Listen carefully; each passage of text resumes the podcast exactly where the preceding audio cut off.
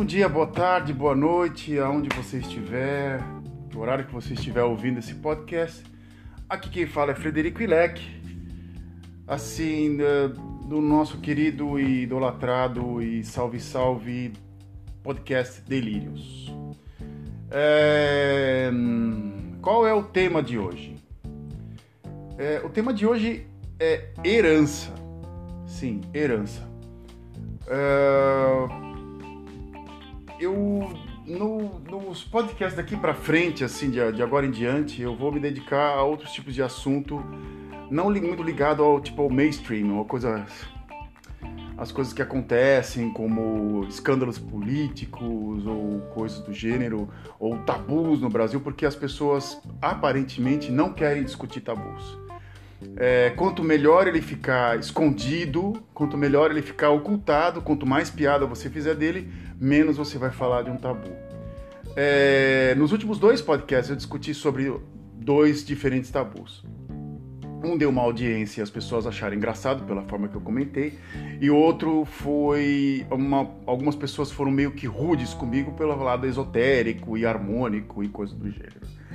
É, houveram algum, vieram algumas críticas no, no para mim, principalmente pelo, pela mídia social, né, que é onde onde está a grande grande o número de pessoas estão hoje, ninguém manda mais e-mail, raro mandar e-mail, receber e-mail de algumas pessoas de fora, principalmente, mas por mídia social que eu recebo e algumas coisas eu também envio por mídia social, porque é onde, tá, onde, onde estão as pessoas.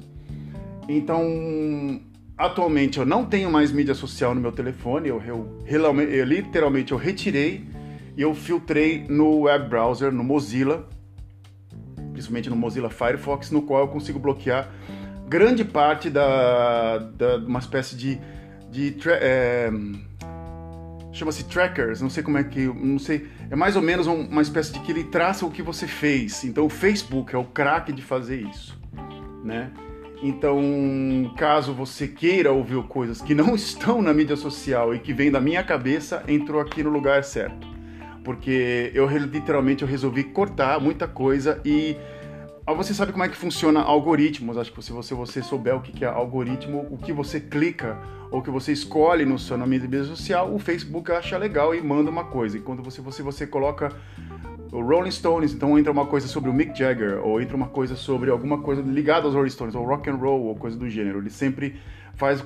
Ele, ele age com o teu gosto. Ele é uma espécie de um vendedor muito bom né, o algoritmo. É um vendedor excelente. O que você fala, ele já dá um link, né? Mais ou menos se entrar numa loja e o cara já sabe mais ou menos o teu gosto e já vai jogando coisas para você comprar. Mais ou menos assim funciona o algoritmo. Então, quando você lida com política, se você clica num lado ou no outro, vai aparecer tanto o lado mais leve quanto o mais radical. Então eu não estou muito afim de entrar nessa linha e é, e é isso. Se você está aqui nesses três minutos e meio de explicação é, com alguma lógica, né, que dessa vez eu pensei, o assunto de hoje é herança. Por que eu toquei nesse assunto? É, aconteceu uma coisa muito, muito, muito, muito é, estranha aos padrões holandeses essa semana para mim. Eu tenho um amigo meu, chama-se Marcos, é um alemão. Ele é da região de Aachen, de Aachen, acho que é, que é aqui perto. Ele, é a Alemanha, mais ou menos, Aachen são 15 quilômetros da minha casa, é pertinho. E você imaginar se você pegar o carro, você sai de uma região onde só fala holandês e de repente você atravessa 15 quilômetros, ninguém entende absolutamente nada do que você fala. Nada. Algumas pessoas falam pouca coisa de holandês, muito pouca coisa. Se conversa um pouquinho em dialeto na fronteira, mas em Aachen se fala alemão, mesmo ninguém fala holandês. Alguns turistas você tem que falar alemão e, e é isso. E esse cara veio para conosco trabalhar, já tem uns tempos já. Ele fala bem, ele até fala até muito bom. Para um alemão ele fala muito bem holandês. É, ele fala holandês, ele consegue se comunicar bem, trabalha até muito bem e a gente começou a ficar amigo, né? É, conversar com umas coisas de tecnologia, que ele gosta de tecnologia, né? é um cara que gosta de ficção científica, gosta de aparelhos como máquinas ou coisa do gênero. É, é um cara, ele é, ele é pedreiro, né? Mas é um pedreiro com, com uma espécie de gabarito, com conhecimento técnico de serras, de, de, de equipamento, de, de, material mesmo pesado. Não é um pedreiro do padrão que todo mundo conhece aí no Brasil, mas é um pedreiro técnico, né? Uma espécie de como é que falava? É, técnico em edificações. Era coisa quando uma pessoa se formava na escola técnica em, em parte de construção civil, era, ele era técnico em edificações e não pedreiro. Bom, é, como eu sou eletrotécnico, né? Entre aspas, eu consigo, eu posso assinar alguma, eu assinar uma planta de, de elétrica no Brasil. Eu, eu posso assinar porque eu sou formado. Eu posso, eu tenho até o meu, meu registro como eletrotécnico, mas eu nunca exerci a função. É, caso você tenha aí uma, uma coisa meio que faz um bom tempo, já 15 anos que eu não piso no Brasil também, né? Eu não vou conseguir assinar picas nenhuma porque não tenho nem. Se caso o, o cara que desenhou a planta para você fez uma cagada, eu não consigo ler, desculpa. Então vou, sua casa vai pegar fogo e vai ser minha culpa. Não me põe para assinar essa planta. Bom, voltando ao assunto herança, né? Eu tô, já tô me, me, me, me enrolando demais. É... Eu estava comentando com ele e de repente ele comentou que o pai dele era fotógrafo, né? E eu falei assim, poxa, é, como assim? É, eu acabei comprando um scanner para é, copiar. As, os, uh, ele fez muito é, diapositivo, é, slides para ele fez muitos slides, ele fez muita coisa no, no, no, no, como hobby, né? E ele fez mais de 15 mil fotografias. Eu falei, 15 mil fotografias? É 15 mil? Eu falei, cara, você deve ter um. Se eu tenho aqui uma espécie de uns 50, 60 slides, eles estão numa caixa enfiado, né? Que cabe no máximo 500, e são quatro caixas de plástico, né? Que ocupa pelo menos um meio metro do meu armário 15 mil deve ter, deve ter um quarto cheio de, de, de, Ele falou assim: não tenho só o quarto, mas eu tenho todo o equipamento do meu pai. Eu falei: equipamento? Que, com, com, que câmera que seu pai fotografia? O que, que ele fazia? Ele fazia: meu pai fazia macrofotografia. O que, que é macrofotografia? É você fotografar inseto, é, abelha, besouro, flor, é, tipo detalhe de pólen ou coisa do gênero, com a poucos centímetros da do, do, objeto, pouquíssimos centímetros do objeto. Tem gente que consegue fazer coisas fantásticas com macrofotografia. E geralmente pessoas que fotografam macrofotografia têm equipamentos assim extremamente precisos, porque é, é uma, é uma fotografia que exige literalmente muita atenção do fotógrafo, extremamente, muito, muita, mas muita atenção do fotógrafo. São é, fotografias assim que você não vai apertar o botão à toa, você tem que apertar quando está a situação exata, X ou Y, né? uma abelha que posa numa flor, coisa do gênero. Eu falei, poxa, que legal, mas qual foi? Meu pai tem câmeras Rolei, Rolei Flex, que é uma marca alemã, né? Uma marca alemã. Eu falei, caraca, quem tem Rolei Flex são, também é, são equipamentos óticos caríssimos. E eu falei assim, olha, seu pai eu acho que tem um material muito raro, eu acho. Ele tem, ele tem uma câmera, ele falou o nome da câmera, né? Aí veio na minha cabeça, porque eu, eu, trabalhei vendendo câmeras durante bom tempo, até comprando e revendendo câmeras, eu sabia mais ou menos os preços de cabeça. E aí quando ele falou pra mim, eu falei assim, cara, uh, eu acho que seu pai tem alguns bons mil e poucos euros na, na casa dele, numa caixa, e você tá lá enfiado. Quando foi que seu pai faleceu? 2013, meu pai faleceu em 2013. Eu falei, sério? Tá, aí ele pegou, eu falei, faz uma fotografia desse material e mostra, mostra pra mim o código, uma série de coisas que aí eu falo para você quanto vale esse, esse material e aí você consegue revender ele pelo, pelo eBay, né, ou coisa do gênero. Bem, aí ele, no outro dia, ele veio com a fotografia e ele falou assim, ele mostrou para mim, eu quase dei um pulo na, na, na cadeira, né? Que eu dei um pulo quase de, quase de um metro da, da, da cadeira da, na, na, pausa. Eu falei assim, cara, teu pai tem um material muito raro. E eram câmeras e coisas assim, quase que no plástico, que o cara comprou, tipo, na década de 60 ou coisa do gênero, que o cara usou duas, três vezes no máximo. Né? Não tinha nem nem, nem um risco de nada, assim. O cara usava e botava de volta na caixa e etc. E ele tinha três corpos de câmera, né? Que é, você tira a lente e você... E provavelmente o cara comprou os três novos e ele foi usando de acordo com quando um quebrava, ele pegava o outro, quando o outro quebrava, ele pegava o outro, e, ou ele trocava, intercambiava de lente, ou ele usava dois, dois corpos sempre de câmera, e tinha um funcionando e dois quebrados. Aí eu falo assim, tá, ok, eu posso procurar para você não você não precisa procurar. Esse, esse, essa caixa, né, essa, esse, esse, equipamento tá no, tá no meu carro. Se quiser, eu deixo na tua casa e fica para você. Eu falei, ah, como é que é? é não, não tem necessidade de, de ter isso. Eu não, não tem espaço na minha casa. Eu falei assim, não, se é para uma pessoa que gosta de fazer isso, ele falou desse jeito assim, e acho que meu pai adoraria para uma pessoa que continuasse aquilo que é, é, ele, meu pai gostaria de ter uma pessoa que cuidasse bem do material dele. Eu falei, tá, tá ok. Aí de repente eu chegou em casa o material e na fotografia era uma coisa meio que superficial. Eu eu, eu não vamos dizer assim, eu não conseguia ver direito o que, tinha na, na, foto, ele não fez tantos detalhes, de repente, quando eu peguei a caixa, tinham lentes de mais ou menos é, 650 euros ou até mais. Uma, uma, lente tinha, uma lente era uma lente rara e custava pelo menos uns bons 600 no mínimo e não tinha nenhuma, nenhum, eles falam é, não tinha nenhuma marca de uso ou coisa do gênero, então é, significa que a lente é praticamente nova e tem um preço praticamente de material novo também. Eu fiquei é, chocado e ao mesmo tempo admirado. Eu falei assim, cara, o que, que eu vou fazer com isso, cara? Assim, meu Deus do céu, vender, eu acho que eu vou ter que dar uma percentagem para ele. Eu teria que ver o que, que eu tenho que dar para esse cara, porque ainda não dei nada para ele. Amanhã até eu entro em contato com ele. É, o cara gosta de ficção científica, eu vou ver que eu, que eu vou dar para ele uma revista em quadrinho ou um, sei lá o que, que eu vou dar pro cara. Não tem preço que o cara me deu. É, e ficou assim, né? O pai, fotógrafo, os filhos não tiveram nenhum tipo de interesse e é a terceira vez que me acontece isso, né? Uma pessoa que tem um hobby, que tem materiais caríssimos e, os, e não, não passa para os filhos, os filhos não têm interesse também e de repente quando vai vender, o cara pega e fala assim, pega aí e vê o que tu faz com isso, né?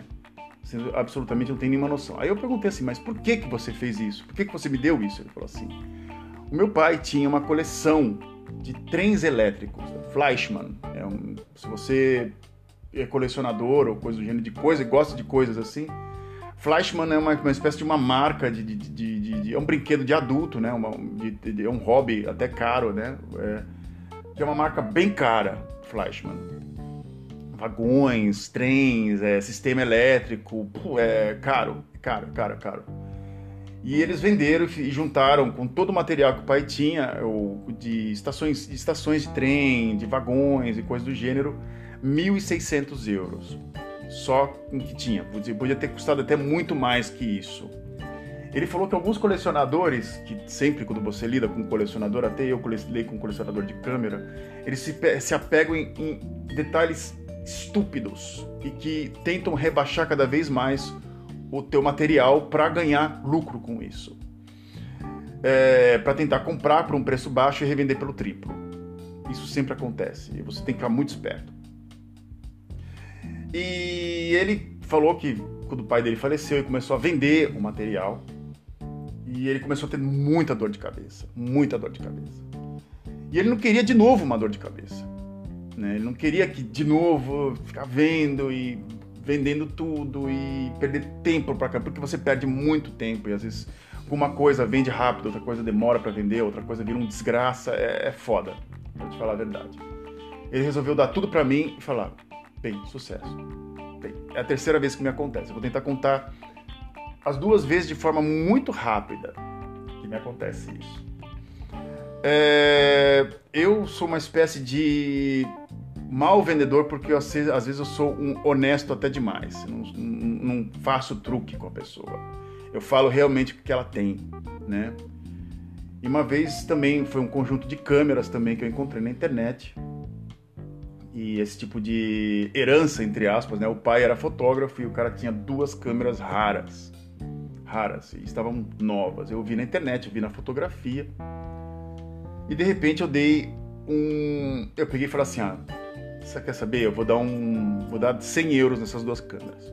Essas câmeras eu sei que elas valem cada uma no mínimo 250 euros se elas estiverem zoadas. Se elas estiverem novas, elas valem entre, entre 500 a no máximo 500 a 650 euros ou até mais, dependendo do, do estado, até na caixa, coisa disso. Se tiver nova na caixa, é mil euros fácil. Era uma câmera, uma Contax, que é uma marca alemã, né? E eu peguei, dei o, o, o, lance e a pessoa pegou e falou assim: "Tô de acordo. Você vem buscar?" Eu falei: "Não, manda por correio." Quando a câmera chegou, eu quase tive um ataque do coração porque era a, em, a câmera estava em estado novo, novíssimo e eu falei meu, eu preciso pagar mais por essa pessoa, não é possível. É, eu fiquei assim, eu me senti, eu me senti mal, eu me senti mal. Eu falei, eu acho que eu tenho que ser um pouco mais honesto com a pessoa. Eu mandei um e-mail para a pessoa e falei, olha, que você me mandou vale muito mais. Ela falou assim: é mesmo? Vale muito mais? É. é... Eu vou te pagar 150 euros a mais. Eu paguei no final 250, 250 euros pelos, pelas duas câmeras e, e, e eu falei assim: pelo menos eu paguei uma percentagem do material. E eu falei: olha, isso é o preço, entre aspas, de, comer, de valor comercial. E eu tô te pagando a mais pelo esse material, porque eu me senti mal. E no final eu consegui vender as, a, as duas câmeras por 500 euros. No, no, final eu fiz um preço até a mais, mas na hora eu falei assim, não, não posso, eu não posso tomar uma vantagem. Essa lei de Gerson, né, que eu não sei se você já ouviu essa lei da vantagem, né, é, porque isso me, me, me fez me sentir muito mal. E aí eu, no tempo, eu usei a câmera durante muitos e muitos e muitos tem, muitos e muitos anos. Eu usei, eu usei a câmera mesmo na labuta mesmo para algumas fotografias que eu fiz. E depois que eu cansei de usar a fotografia, eu vendi, vendi por um bom preço. Bem, uh, essa foi a primeira situação de uma herança assim de uma família. A pessoa não sabe o que o que o que o que tem e vende que tá na cabeça assim, né?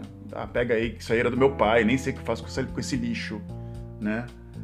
E pode ser que isso aconteça comigo, sei lá, o que pode acontecer, eu gostaria de pesquisar antes de sair vendendo que nem um louco, né? É, bem, o, o, número dois que aconteceu comigo, né, foi eu trabalhava numa loja de segunda mão, né? Eu trabalhava checando é, equipamentos eletrônicos, rádios se, se funcionavam, funcionavam os dois, os dois speakers, né, as, as duas caixas de som, eu ligava, eu limpava, a, abria a, a, o equipamento, tirava o pó que estava dentro, às vezes vinha, a pessoa tinha estava dentro do porão e tinha uma camada de pó na, na placa de circuito, não funcionava direito, você passava uma escova, tirava o pó da placa de circuito, era coisas assim, super básicas, nada demais assim, mais para limpar e deixar na, na, na vitrine para a pessoa observar assim, né? E eu nunca tinha contato com, uma, com um cliente, não sabia de quem era. Chegava aquele material, eu via o que, era, eu limpava, eu botava numa tra... pegava uma caixa, puxava. Tem uma vez que eu que chegou um computador, um PC, né? Alguns jogos de PC, alguns poucos jogos de PC. É... Até tinha o GTA, o Vice City, que na época era um era o jogo, né? Na, na época. É, o que mais? Um toca um, uma espécie de um tape de fita que você grava, que existem rádio assim. Não é um toca-fita pequenininho, mas é uma, são fitas grandes assim, acho, não me lembro o nome técnico, mas são umas fitas, os rolos de fitas que você grava, é, faz som. Tem muito, tinha muito em rádio antigamente, né? Muito em rádio. Um estéreo novíssimo, é Marantz, um estéreo assim fantástico, novo, bonito assim, né? Tudo de uma vez e o meu chefe comprou tudo por um preço extremamente baixo e a família tava lá. E de repente eu comecei a checar e é, eu tinha que formatar o computador, sempre formatava o computador e botava outro sistema. Mas na época é, o meu chefe falava, ah, deixa isso aí, não precisa fazer isso aí não, só apaga umas coisinhas e a pessoa que comprar, comprou, né? Depois ela paga em casa. E atualmente a pessoa ganha multa se ela fizer isso, porque ela tem que tirar o sistema caso ela não tenha a Microsoft, o certificado Microsoft, a, venha uma fiscalização e dá um, uma puta de uma multa para o estabelecimento. Mas na época não, não, não dava nada e eu de repente não tinha necessidade de fazer isso. Bem, e eu quando abriu tinha vários arquivos, como trabalhos de escola, coisas escritas do cara. Era, era, tinha, eu falei assim, isso aqui era um computador de um adolescente, né? Não é possível. É... Isso aqui era uma adolescente. O que aconteceu? Ele falou assim, era um menino que tinha sofrido um acidente de carro e ele morreu e a família pegou tudo que era de, de valor do, do, quarto dele e resolveu vender. Olha, eu paguei 200 euros isso aqui, mas pelo menos tem uns 1.500 euros aqui, tu não acha? eu não vi o valor do dinheiro, eu vi assim, cara, é, vamos ter um respeito pelo, pelo, pelo. Isso aqui era o material, isso aqui era a vida do garoto. Né? A vida do garoto tá dentro desse computador. Né? Não, vamos formatar essa merda aqui e bota isso aqui pra frente. Né? Não, e o cara tava nem aí, falou assim: ah, foda-se, isso aqui não era meu mesmo. Eu, a pessoa que comprar, comprou. Né? É, e eu, na época, né, eu falei assim: putz, que, que frieza. Né? E a família vendeu, assim, pega isso aí, né? E mais ou menos aconteceu, não aconteceu isso, o, o Marcos, que é esse meu colega, o pai faleceu, o pai faleceu com 80 anos, até vivendo até muito bem, né? Ele não quis é, ter a dor de cabeça que ele teve com as outras coleções do pai, que eram umas coisas muito meticulosas e, e literalmente alguns colecionadores são meticulosos, são chatos. Então, por esse fato, algumas heranças, assim, heranças e essas coleções malditas, né, é, são às vezes uma dor de cabeça e é uma coisa que eu aprendi a lidar nesses anos todos aqui. Eu não vejo mais o que a pessoa fez.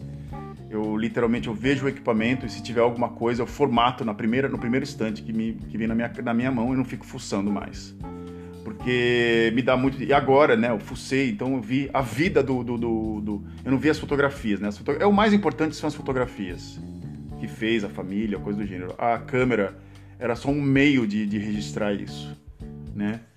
Então a câmera é um bem material e, pode ser que eu dei muita sorte com ela porque há lentes ali que dá para fazer coisa muito boa. E eu fiquei feliz pra caraca, pra falar a verdade assim. E eu não vou vender por enquanto esse material eu vou fazer um, algumas imagens com aquele material porque são lentes assim fora do comum, fora do comum. Bem, uh, tema terminou, né? Dessa coisa aqui, é, é, heranças e coleções, né? O que fazer com isso, né? É o o tema número 2, né, que é o delírio cinematográfico, eu vou tentar, eu vou falar mais com uma geração da década de 80, assim. No caso, você tá ouvindo aí, você tem os seus 20 e poucos anos, é necessário que você volte numa máquina do tempo. Isso é, você consegue botando um DVD no teu no teu no teu no, no teu aparelho e assistir o Karate Kid o primeiro, né? Primeiro Karate Kid. Porque o, o trilho cinematográfico é sobre esse, é sobre o Karate Kid que é o Daniel San, né, o Ralph Macchio, que é o, o, ator, né, que eu não gostava dele, né, e eles resolveram fazer um seriado que, tá, é, que era um seriado exclusivo do YouTube e agora está no Netflix, chamado Cobra Kai. Cobra Kai era o rival, né, do... Eram os, eram os rivais do Daniel San, né, o Daniel LaRusso, que, né, resolveram fazer um, um seriado falando do Johnny, que é o rival do, do, do Danielson, Danielson. Você vai assistir o seriado e vai falar assim, ah, que besteira que é esse seriado. Mas em si, quem nasceu na década de 80 e na década de quem nasceu não, quem viveu a década de 80 e vai assistir esse filme vai acabar se, se gostando da, da, da, das conexões, é, as músicas também e mostra, vai mostrar que o Daniel San não era um cara muito bonzinho não, né? O Daniel San era um ainda era um um piece of shit mesmo, era um cara muito chato mesmo, e ele acabou crescendo na vida e o Johnny virou uma espécie de um loser, né? Uma espécie de um perdedor. E dentro do Cobra Kai mostra o como ele tenta reconstruir de novo a academia de karatê com a filosofia Cobra Kai, com a filosofia. E o Daniel San tenta construir de novo com, com o, a, a filosofia do karatê dele com os ensinamentos do Miyagi-san, do japonês, que, que entrou com ele. Os dois senseis, né, os dois professores se intercalam, as duas filosofias se intercalam, e as histórias são muito bem escritas. A primeira, a primeira temporada e a segunda temporada estão disponíveis no Netflix, ainda vai vir uma terceira temporada. Mas caso você assista, é tipo de um non-stop, é uma espécie de non-stop até mais ou menos metade da, da, da, da temporada 2, que aí começa a encheção de linguiça. Caso, caso você vai acabar percebendo isso quando você começar a assistir, né? E aí a coisa pega fogo mais pro final, assim, que, que provavelmente os caras que escreveram o script e resolveram enfiar um, algumas, algumas cenas para esticar um pouco mais os capítulos, né? Isso é muito normal em alguns seriados. Mas o seriado é muito interessante. Os dois produtores executivos é literalmente o Ralph Macchio e o, o, ator que faz o Johnny, que me vê, é Zab, Zab, Zabka, não sei o que, Zabka, ou eu não vou entrar agora no, no, no, IMDB, mas o ator que faz o rival, eles são os dois produtores executivos e a história é muito bem escrita. E pelo incrível que pareça, Ralph Macchio, que é o Daniel San, tem 58 anos, cara. Ele, na época que ele fez o Karate Kid, ele vivia um menino de 14 anos, mas ele tinha 21, né? Ele tinha 21 anos, o moleque tinha, né? E o Daniel San é mais velho que o Johnny. É, e o Johnny tem 54 anos e o Daniel Santos tem 58, né? E você pode assistir, é, pode assistir com a família inteira, é bem interessante. Intercalam as duas famílias e, e você vai ver o que vai acontecer na, no decorrer do seriado. Cobra Kai, assiste lá, é bem American mesmo, é aquela coisa bem besterol, mas é interessante o, algumas críticas que tem no meio da, da, da série algumas, algumas ah, coisas muito mal coreografadas também, mas a história é interessante. A história é interessante, é uma coisa bem novela mesmo das, da, novela das seis assim. E é para você assistir e tipo é aquela famosa descarga, né, intelectual que tu teve um dia muito cheio e vai lá e sabe caga e assiste. É, é, um seriado para desanuviar. E é interessante o seriado. É, é interessante para quem viveu a década de 80 e para quem é fã da década de 80 também. Se você, caso você seja fã também. Tem muitas músicas, tem bandas como Rat, Twisted Sister, N' Roses e coisa do gênero, que foram as bandas da minha juventude, né? E você vê dois caras que foram ícones da sua juventude e que tem pouca diferença de idade. O Johnny é poucos anos mais velho que eu, quer dizer, oito anos mais velho que eu, e o Ralph Macchio é quase 12 anos mais velho que eu, né? Então, mas nós somos, entre aspas, eles são uma geração a mais do que a minha. Bom, hoje eu falando de Karate Kid, cara, porra. É, é isso. Mais umas. É, alguns presentes inusitados e nos falamos, nos vemos nas mídias sociais. Caso você tenha uma crítica ou, ou uma dica, me manda e a gente se fala. Até!